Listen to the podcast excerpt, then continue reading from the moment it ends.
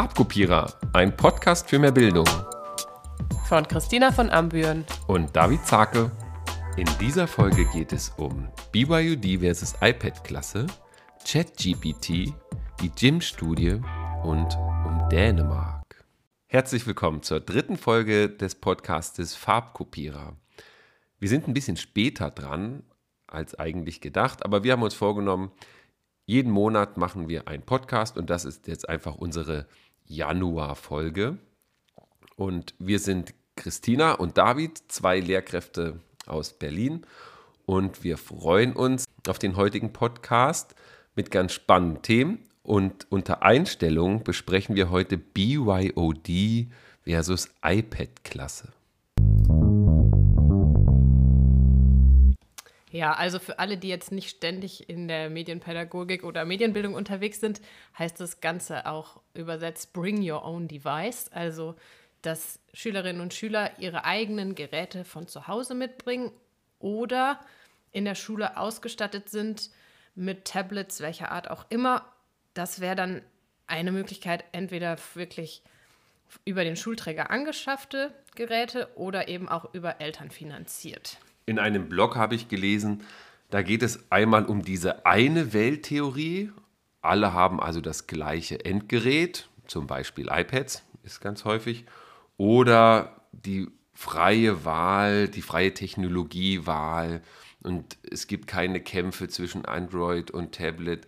Das sind so die beiden Sachen, die sich gegenüberstehen und darüber wollen wir jetzt ein bisschen diskutieren und uns austauschen. Und Christina, ich weiß nicht, jetzt aus dem Bauch heraus, wo würdest du sagen, was ist dein Favorit? Also aus dem Bauch würde ich sagen Tablet-Klasse. Also alle das gleiche Gerät. Aber wir haben uns, glaube ich, schon vor drei Jahren mal über Bring Your Own Device unterhalten und da hatten wir noch keine iPads in der Schule. Und da fand ich das grandios. Also es kommt auch immer ein bisschen drauf an, wo steht man gerade oder wie ist die Ausstattung an der Schule, vielleicht aber auch, wie ist der persönliche Zugang zu einem Betriebssystem und so weiter. Also ich kann meine Meinung auch nochmal ändern. Naja, der Vorteil bei BYOD ist ja, man braucht erstmal gar nichts anschaffen.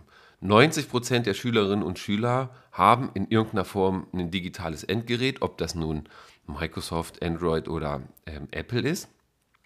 Und manche haben auch Tablets und jeder hat den Zugang und es gibt in meinen Augen unendlich viele Möglichkeiten, die browserbasiert sind. Das heißt, man ist gar nicht zwingend angewiesen auf ein bestimmtes Betriebssystem. Das spricht vielleicht für BYOD und es braucht auch nicht viel Infrastruktur, Organisation, Management, Einkauf. Ja, eigentlich reicht ein Beamer zunächst, wenn man halt auch mal was dann davon auch zeigen möchte. Also man kann auch natürlich mit Smartphones so im Unterricht arbeiten und die als zusätzliches Hilfsmittel oder auch äh, Kollabor Kollaborationsgerät nutzen. Aber ich finde trotzdem, manchmal ist es einfacher, zumindest wenn ein Teil der Infrastruktur schon darauf ausgerichtet ist, was man jetzt macht. Also ich könnte mir ja als Schule einmal überlegen, okay, wir machen eine Ausstattung, die so ausgerichtet ist, dass die Gerätetypen gut miteinander kommunizieren. Oder ich mache eine Ausstattung, jetzt zum Beispiel bei der Projektion, wo Geräte unabhängig jedes Gerät gespiegelt werden kann, zum Beispiel, egal ob es Apple ist oder Android. Das wäre optimal, für, also für mich. Das stimmt, aber als jemand, der im Moment auch eine iPad-Klasse mit betreut, sehe ich auch, welchen großen Mehrwert es gibt, wenn man wirklich eine 1 zu 1 Ausstattung mit Tablets derselben Firma hat.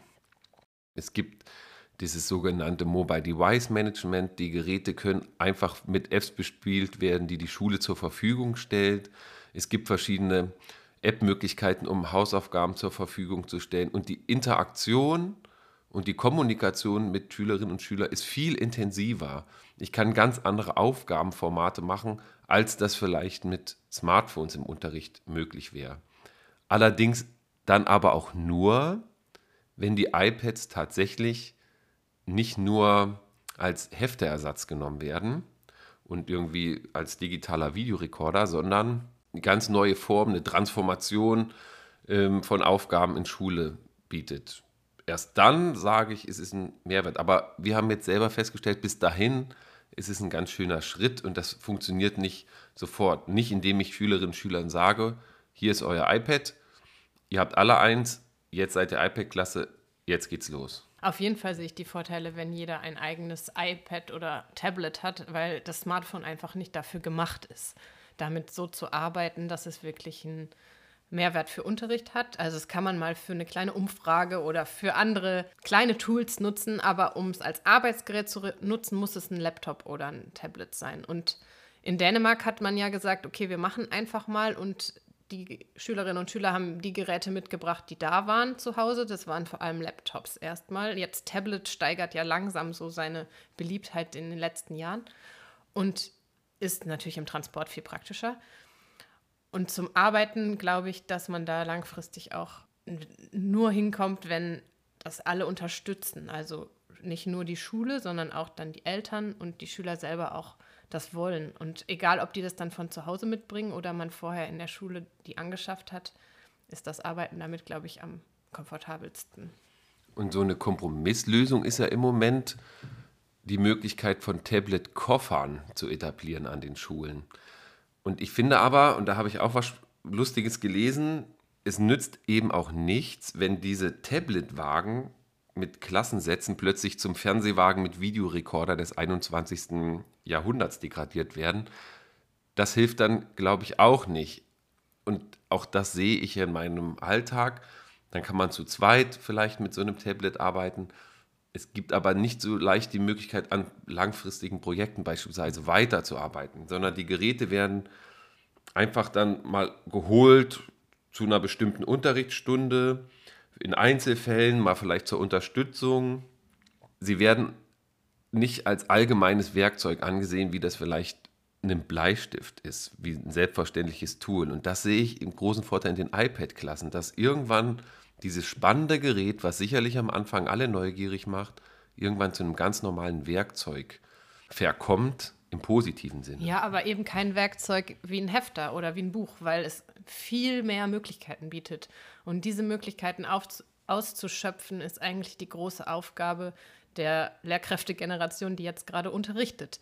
Ich glaube, viele sind damit überfordert, weil man selber auch so ein bisschen ja die Initiative ergreifen muss, sich das zu suchen, was man damit machen kann. Also selbst wenn wir jetzt noch nicht vor allzu langer Zeit ein Referendariat oder ein Studium gemacht haben, fehlt diese Ausbildung komplett. Also Medienbildung steht zwar im Rahmenlehrplan und es wird immer so irgendwie zusätzlich angesehen oder so als Thema eingebettet, dass ich das Gefühl habe, na gut, jetzt schreibt man halt im Französischbuch anstatt einen Dialog äh, einen WhatsApp-Chat, aber im richtigen Leben hat es trotzdem noch nicht viel mit Nutzung von Tablets zu tun, sondern man nutzt einfach irgendeine App, wo dann schöne kleine Bläschen erscheinen, anstatt ähm, dass man Blatt Papier benutzt.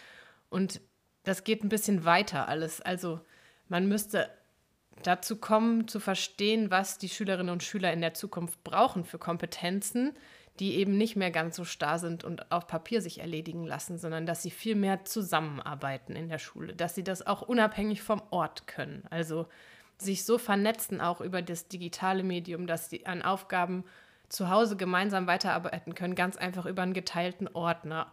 Wenn man nicht eine Schulplattform hat, geht das super mit dem gleichen Endgerät oder Apps, die sich vernetzen können. Und kreativere Projekte, nicht immer nur die Aufgaben aufzuschreiben, sondern vielleicht Videos zu erstellen, Podcasts zu erstellen. Dafür findet man einfach die gleichen Tools, die man dann im Unterricht besprechen kann und nutzen kann auf so einem Gerät. Ich fasse nochmal zusammen vielleicht. Also BYOD gibt es Anhänger für und ich kann viele Punkte davon auch tatsächlich unterstreichen, weil ich der Meinung bin, es ist sehr einfach und solange es nicht überall iPad-Klassen gibt, braucht man BYOD. Das Smartphone gehört in den Schulunterricht und muss auch als Werkzeug angesehen werden.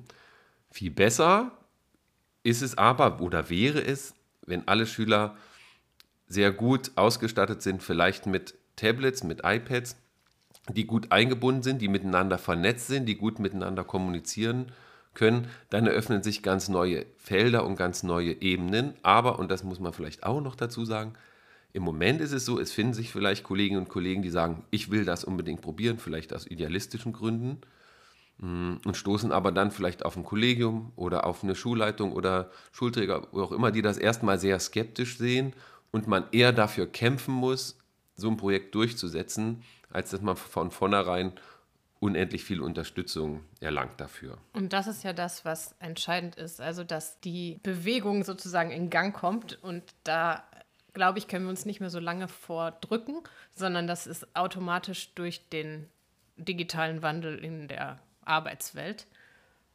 Und eins noch, ich glaube, so viel Mediennutzung wie Schülerinnen und Schüler schon haben, ist es einfach nicht mehr zeitgemäß, das aus der Schule zu verbannen. Ich denke, wir haben jetzt ganz viel diskutiert und schon aufgezeigt. Wir packen ein paar Links in die Show Notes, wer sich da weitergehend informieren möchte.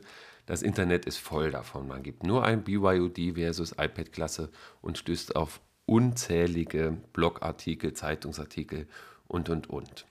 Und ich denke, wir können zur nächsten Kategorie kommen, doppelseitig. Bei doppelseitig fange ich diesmal an. Und du musst mal zuhören, ich will dir mal was vorlesen. Nicht wundern. Na gut. Farbkopierer unser Podcast. Erzähl uns Geschichten morgens früh schon. Von Smartphones und ihrem Nutzen, doch auch von Ablenkung, die uns schruten. Lehrer und Schüler sollten sich besprechen, Regeln aufstellen, um zu vermeiden, dass es zerstreut. So kann man die Vorteile optimal nutzen und sicherstellen, dass der Unterricht nicht ruht. Farbkopierer hören wir gerne zu. Seine Worte sind weise und klug. Er lehrt uns, wie man die Technologien nutzt, damit wir erfolgreich in der Welt bestehen. So, Christina. Jetzt weiß ich Bescheid. Was, was ist das? Was habe ich dir gerade grandios vorgetragen? Ja, ja, ich kann es mir schon denken, woher das kommt. Dann schilder mal deine Ja, Vermutung. ich glaube, das ist einer künstlichen Intelligenz entsprungen.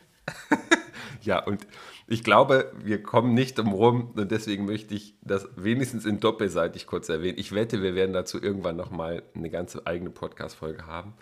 Aber ChatGPT ist zurzeit in aller Munde und das, was ich hier eingegeben habe, sind einfach verfasse ein Gedicht und habe dann noch ein paar Hinweise gegeben, dass Farbkopierer am Podcast ist und dass es in dem Thema um äh, Smartphone-Nutzung im Unterricht geht. Und daraus entstand dieses grandiose Gedicht. Wir sehen aber auch, es ist schon auch ein bisschen fehleranfällig und auch merkwürdige Begriffe, aber es ist doch irgendwie erstaunlich und es hat zumindest eine schöne Gedichtform.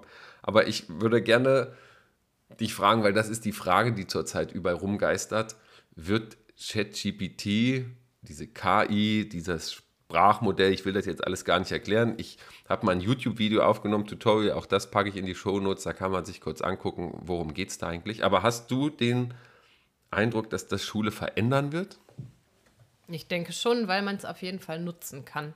Es ist nicht so, dass es jetzt Schule in der Struktur verändert, sondern es ist eher so, dass man auch hier wieder sieht, es gibt Innovationen in der Welt und die kann man nicht aus der Schule verbannen, sondern muss Kinder und Jugendliche auch darauf vorbereiten und den Umgang damit schulen und nicht die Hausaufgaben dadurch irgendwie ganz abschaffen, weil man jetzt Angst hat, dass die Schülerinnen und Schüler ihre äh, Fragestellungen eingeben und die künstliche Intelligenz alles beantwortet und sie das nur abschreiben, sondern eher, was für einen Nutzen hat das Tool oder wie könnte man es vielleicht sinnvoll für den Hausaufgabeneinsatz benutzen. Ich habe irgendwo gelesen, dass diese Kommunikation mit künstlicher Intelligenz irgendwann Google ersetzen wird und Google nutzen ja wohl alle, nicht nur in der Schule täglich, um Fragen zu beantworten. Also es wird Schule verändern, aber nicht strukturell, glaube ich. Eher vielleicht inhaltlich. Ja, ich weiß es nicht. Ich hoffe ehrlich gesagt ein bisschen darauf, dass das Schule verändern wird und jetzt die Prozesse angestoßen werden, die schon hätten, schon lange hätten angestoßen werden müssen. Denn jetzt kommt man gar nicht mehr drum rum, neue Aufgabenformate zu entwickeln. Denn, und ich habe das vielfach versucht und ausprobiert im Unterricht, auch mit Schülerinnen und Schülern, ich kann auch Problemfragen einstellen, kann dort mir Texte ausgeben lassen. Also diese einfache Form, ich gebe mal eine Hausaufgabe, schreibe mal einen Text. Diese Aufgabenform kann man eigentlich nicht mehr benutzen. Und Schülerinnen und Schüler nutzen ChatGPT schon jetzt ausführlich. Ich habe Beispiele gesehen von Referaten, die damit erstellt werden, da das auch gut übersetzen kann, kann man es auch in Sprachunterricht gut verwenden und dort Texte schreiben. Das heißt also, ich muss eine neue Überlegungen machen, wie kann ich ChatGPT einsetzen als Hilfsmittel, wenn ich da so ein Gedicht, wie ich dir gerade vorgelesen habe, ja, damit kann ich nicht viel machen, aber es kann so, ein, so, ein, so einen ersten Hinweis vielleicht geben, es kann eine Hilfestellung sein. Und da glaube ich schon, das wird sehr, sehr viel in, die, in Schule verändern. Noch ist das alles, und wie nennt man das, eine Beta-Phase, ein Pilot, mm, aber wenn dieses Programm erstmal etabliert ist, in neuen Programmen, in anderen Programmen, kann das auch eine Riesenhilfestellung sein für alle möglichen. Ich denke auch, dass es nicht nur für Schülerinnen und Schüler, sondern auch ähm, bei der Unterrichtsvorbereitung eine Hilfe sein kann, dass man schnelle Themen, so wie man jetzt googelt, zusammenfasst. Oder was hat eine Kollegin geschrieben? Sie hätte für ukrainische Flüchtlinge, die nicht gut Deutsch sprechen können, da Texte vereinfachen lassen, also die Sprache runterzubrechen im Deutschunterricht oder schnell was zu übersetzen und so weiter. Also das ist auf jeden Fall ein großer Vorteil. Und ja, dass die Prüfungskultur sich ändern muss, haben wir ja auch schon mal gesagt hier im Podcast. Und solange wir jetzt noch je, jeweils immer solche Klausuren und Aufgaben haben, wie wir jetzt haben, wird ChatGPG vielleicht nicht ganz so erfolgreich sein. Bot Blume hat zum Beispiel in einem Blog geschrieben, dass er darauf hofft, dass einfach das Lernen im Vordergrund steht und dass man die Diskussion darum geht, wie lernt man in Schule eigentlich und dass es nicht um Stoffvermittlung und um Hausaufgaben und und und geht. Wir haben ja so ein bisschen rumprobiert und haben Briefe von, so typische Briefe eines Schulleiters mal verfassen lassen oder Dankesreden oder oder oder.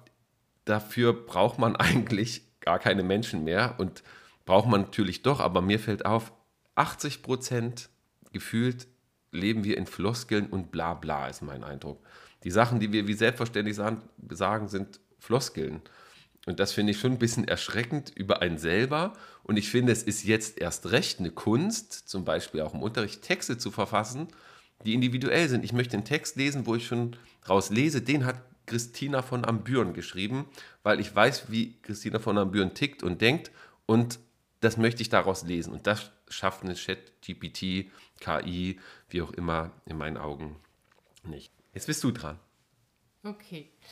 Ähm, ja, ich habe mich ein bisschen verleiten lassen von einem anderen Podcast, der im Januar was zur Gym-Studie veröffentlicht hat und darüber diskutiert hat. Und da möchte ich dir ein paar Daten und Fakten zu sagen. Ich weiß nicht, ob du weißt, was die Gym-Studie ist. Ja, da geht es doch um Mediennutzung von Schülerinnen und Schülern und ob sie noch Fernsehen gucken oder eher Podcasts hören. genau, so ähnlich. Ja. Und das vom Medienpädagogischen Forschungsverbund Südwest immer veröffentlicht vom Jahre davor, also ist jetzt von 2022. Und ich habe mir nur ein paar Sachen angeschaut und nicht alle Statistiken, aber du sollst jetzt mal raten, welche uh. fünf wichtigsten Apps Kinder und Jugendliche zwischen 12 und 19 Jahren gewählt haben. Also die Top 5. Aha. Welche Apps? Okay, also ich glaube, Platz 1 ist mit Sicherheit TikTok. Und zumindest ist es unter den Top 5. Dann glaube ich Instagram in jedem Fall. Tja, ich könnte jetzt noch fünf andere nennen, wo ich glaube, aber vielleicht auch so eine Spiele-App. Hm, irgendwas. Clash Royale, obwohl das schon fast wieder out ist. Habe ich schon Instagram gesagt? Ja. Hm. Be Real vielleicht noch? Äh, das ist noch nicht, glaube ich, so aktuell genug gewesen. Okay. Ich weiß nicht, wann die 22 gefragt haben, aber ja, also Top 1 ist bei allen 12 bis 19 WhatsApp. WhatsApp? Immer okay. noch, hm. ja. Und dann unterscheidet sich so ein bisschen nach Alter und das fand ich ganz spannend. Also die Jüngeren, die haben dann schon auf Platz zwei TikTok und YouTube aber auf gleicher Höhe, also eigentlich Platz zwei und drei teilen sich TikTok und YouTube. Und bei den Älteren ist Instagram deutlich weiter vorne. Also auf Platz zwei. Und YouTube dann Platz drei und dann kommt irgendwann TikTok ganz spät. Also es verändert sich anscheinend die Nutzung mancher Apps mit dem Alter. Also zwischen 12 und 19 ist ja auch eine extreme Spanne. Und was ich dann noch ganz interessant fand, dass die äh, App Snapchat gar nicht mehr auftaucht bei den Eltern. Hm. Also man kann ja sich die unterschiedlichen Apps auch mal anschauen, wenn man nicht weiß, worum es geht. Also ich finde auch als Lehrkräfte hat man da eine Verantwortung, sich zumindest mal zu informieren, was Schülerinnen und Schüler da so tagtäglich nutzen. Und schön ist auch, dass das die wichtigsten Apps sind für Jugendliche. Also es hat alles was mit sozialen ähm, Netzwerken zu tun. Also immer mit in Verbindung mit anderen zu sein. Und die ganzen anderen Apps, also jetzt Spiele-Apps zum Beispiel, sind gar nicht so hoch im Kurs. YouTube ist halt als große Musikplattform ja mal entstanden, glaube ich. Ne? Es war vor allem Musik und mittlerweile findet man ja dort auch alles. Fand man, Na, da gibt es jetzt auch die, diese Shorts, das ist so ähnlich wie TikTok, so ganz kleine Videos. Deswegen, manche mögen doch auch wieder YouTube. Aber finde ich sehr interessant. Ich finde es aber gerade mal noch viel spannender. Kannst du dich noch erinnern? Apps gab es ja, als wir so jung waren, noch nicht. Aber kannst du dich erinnern, so an deine vielleicht Top 3 Browser-Tools, Sachen, die du genutzt hast als ja, Schülerin? ICQ. Stimmt, ICQ.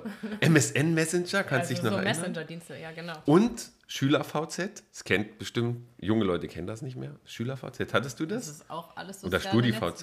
Ja, und das ging dann halt browserbasiert. Und MySpace, kannst du dich noch an Das hatte MySpace? nicht. Das hatten wir auch nur Sänger oder Künstler oder so, aber daran kann ich mich noch erinnern.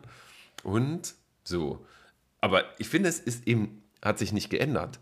Also auch die Sachen, die wir damals genutzt haben. Irgendwann kam dann Facebook und dann hat sich das ein bisschen internationalisiert. Aber ich finde, wir haben am Anfang auch andere Formen, aber wir haben auch soziale äh, Apps genutzt für soziales, sozialen Content. Jetzt weniger Instagram und weniger Fotos. Und uns fehlte auch ein Smartphone mit einer guten Kamera. Aber so dieses Kommunizieren lief doch genauso. Und eine Sache noch, weil es so schön passt zu unserer ähm, Einstell Einstellungen-Kategorie, dass die Tablet-Nutzung sich vermehrt hat bei Kindern und Jugendlichen, das Tablet so auch mehr an Stellenwert gewonnen hat, aber es ist eher sogar als Arbeitsmittel genutzt wird. Also das Smartphone ist eher das Freizeitgerät. Sehr schön. Ich glaube, wir haben uns zwei super doppelseitige Sachen vorgestellt. Das ist ja die Kategorie, wo wir uns gegenseitig ein bisschen überraschen und nicht wissen, was der andere zeigen möchte oder präsentieren möchte. Und jetzt kommen wir aber zu unserer Kategorie Papierstau. Also, mein Papierstau passt auch wunderbar zu dem Thema. Es ist eine Sache, die mir schon lange auffällt und auch immer wieder ärgert. Vergleicht man Deutschland mit Dänemark, sieht man sehr schnell, in Dänemark wird einfach gemacht. Und in Deutschland überlegt man sich zunächst immer erstmal hunderte Konzepte, Ideen, Medienentwicklungspläne und, und, und. Und beispielsweise bei diesem Konzept BYUD, da hat man in Dänemark einfach losgelegt, hat Fortbildung für Lehrkräfte organisiert und los geht's. Und in Deutschland ist dieser Weg einfach ein anderer und der ist sehr mühsam und manchmal sehr langweilig und vielleicht ist er an manchen Punkten auch richtig. Es wird aber immer wieder über Datenschutz, Datenschutz, Datenschutz. Das ist wichtig, ohne Frage, aber man kann nicht als Ausrede Datenschutz immer über alles stellen. Deswegen bin ich immer dafür, einfach machen. Und wir packen euch da auch noch mal einen Link in die Show Notes. Ich habe nämlich die Zahlen dazu gefunden, die mich ein bisschen erschreckt haben, dass 81 Prozent der Achtklässler angeben, unterrichtsbezogen digitale Medien zu nutzen in der Schule in Dänemark. Und in Deutschland sind es in der gleichen Gruppe 4 Prozent. Und eigentlich sollte man meinen, dass durch den Digitalpakt und auch gute Ausstattung an vielen Schulen es eigentlich die Möglichkeit geben sollte, das täglich auch zu nutzen. Nicht in jeder Stunde, aber einmal täglich zu nutzen. Und zum Abschluss gibt es unseren Druckauftrag, um ein bisschen drüber nachzudenken. Eigentlich gilt Didaktik vor Technik, aber noch besser wäre Didaktik dank Technik. Das war doch ein toller Podcast, Christina. Ich fand es mega spannend, die Themen, die wir heute hatten. Ja, also es ist ein bisschen mehr so Medienbildung statt konkrete Beispiele, aber ich fand es auch interessant. Und wir freuen uns natürlich immer über Rückmeldung und Kritik und das kam auch nach dem letzten Podcast ganz, ganz viel und das darf gern so weitergehen und vieles davon versuchen wir auch zu berücksichtigen. Dann allen noch eine schöne Woche, einen schönen Winter. Tschüss.